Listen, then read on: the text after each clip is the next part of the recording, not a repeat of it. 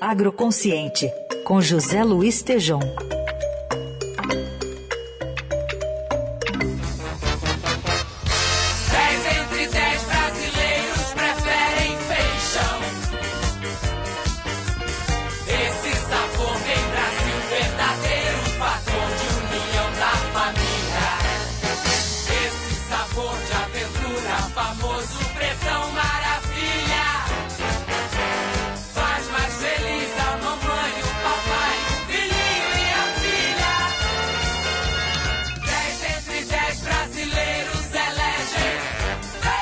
Tema de hoje aqui com o Tejon é o feijão. Tudo bem, Tejon? Bom dia. Carol, bom dia, seja bem-vinda, freneticamente recebida aí pelo feijão. Tejon já está aqui conosco? Peraí que ele está comendo um feijão aí, já Deve já. Estar. Ei, Raiz, bom dia, viu? Olha, olha que coisa frenética essa coisa maravilhosa do feijão, Raiz. Bom dia, ouvintes. Bom dia, vamos falar dessa coisa maravilhosa, nobre aí, que... O que, que, vocês acham disso aí do nosso feijão, hein, Carol, Heisen, ouvintes? Então, então, o brasileiro já consumiu mais feijão, então, Tejon? Então, nós estamos... O editorial do Estadão de hoje, né, excelente, né, o Brasil celeiro do mundo. E o feijão, né, tem essa época aí da, das frenéticas, 10 entre 10 brasileiros preferiam e comiam feijão, né? E o consumo per capita, Carol Reis, ouvintes, eu conversei com o Marcelo Luders, o presidente do Instituto Brasileiro do Feijão, ontem, e ele me falou, olha, o consumo per capita que era de 21 quilos por habitante ano, veio caindo, caindo, caindo, e hoje está em 13 quilos por habitante ano. Um produto desse maravilhoso, que o Brasil tem condição de produzir, ele tem se mantido na produção praticamente a mesma coisa ao longo dos anos. Produtividade não cresceu, a área agrícola perdeu e nós temos aí um produtaço maravilhoso e outra, nós costumamos também importar, né? Além de tudo, ainda importamos um pouco uma parte de feijão preto. Trazemos, já trouxemos da China, da China, hein? Feijão preto, da Argentina. Então é, é, um, é um item maravilhoso brasileiro. E fica aí a grande questão: por que um produto desse cai no consumo? Por que um produto desse não dobra de tamanho, né, no ponto de vista de produção?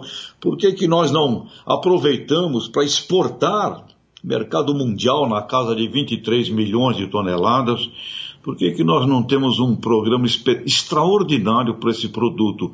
Heisen, Carol, e relembrando aqui, nós temos no Brasil, a gente tem falado aqui, são 190 milhões de hectares de áreas degradadas, das quais no mínimo 50, 60 milhões prontinhas para plantar, sem arrancar uma árvore. Temos, Heisen Carol, 4 milhões de propriedades agrícolas, de micros, pequenos proprietários precisando ser incluídos no mercado. E aí, o, o, editorial do Estadão de hoje é fantástico. Temos um grave problema de incompetência. Agora, com relação ao consumo do feijão, eu não sei o quanto, Raíssa e Carol, vocês dois, e eu hum. mesmo, tínhamos, né? Não, vocês são tudo jovens. No passado era feijão todo dia, Sim. não tinha dúvida.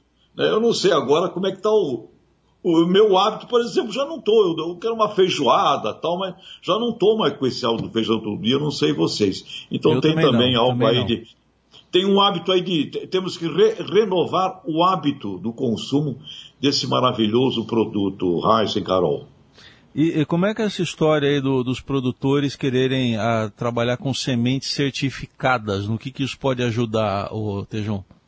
Ajuda muito, porque dentro dessa, eu diria, decrepitude, vai, porque é, os, os, produtores que plantam feijão, eles usam o grão. E usar o grão do feijão não é semente, então você não tem a mesma qualidade de produtividade. E outra coisa, o feijão tem várias é, diferentes variedades de feijão, né? Inclusive tem feijões aí nobres, formas como outros países utilizam, feijão branco, pulses, né? tem um, um, um vegetal praticamente de muita nobreza e muita variedade. Então, tem esse trabalho agora do IBRAF, é, com pesquisadores brasileiros, estimulando que os agricultores brasileiros utilizem sementes certificadas e não a, o próprio grão na produção. Aysen. Sabe que agora você me lembrou, porque a minha mãe dizia, viu, Tejon, Carol, ouvintes, que a, a grande descoberta dela no Brasil foi o, o, feijão. Porque lá na Síria ela só conhecia o feijão branco, só tinha essa variedade lá. Quer dizer, só, só tinha o feijão branco, não tinha outra variedade. Aí ela descobriu outro, os outros feijões por aqui. Sim, aqui tem o carioquinha, né? Tem o rajado. E o preto, que é o feijão da, da feijoada, né? Então, Feijão, meu caro Reis, nós temos um país maravilhoso, é um, realmente um potencial espetacular. E, acho, e para todos esses programas de combate à fome, né, 9% da população brasileira hoje, esses programas de combate à fome brasileiro e internacional, feijão é o grande produto para isso, Reis.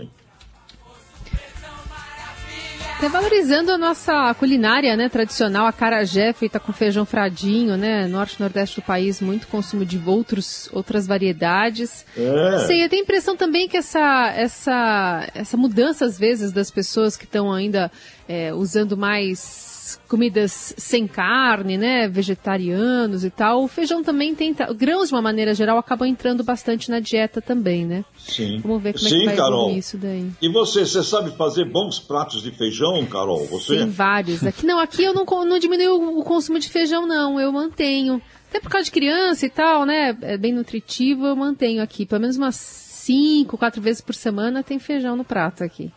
Maravilha, Carol. Eu maravilha. gosto, mas eu tenho medo da panela de pressão.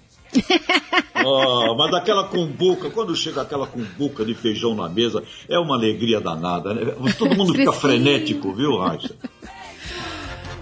Valeu, fej... é, feijão. Valeu, feijão. Olha, feijão, feijão, eu, feijão, eu feijão. feijão. do feijão, tá? Agora vai ficar um elo aí dessa rimou, coisa aí. Rimou, rimou. Feijão, feijão, feijão. Show.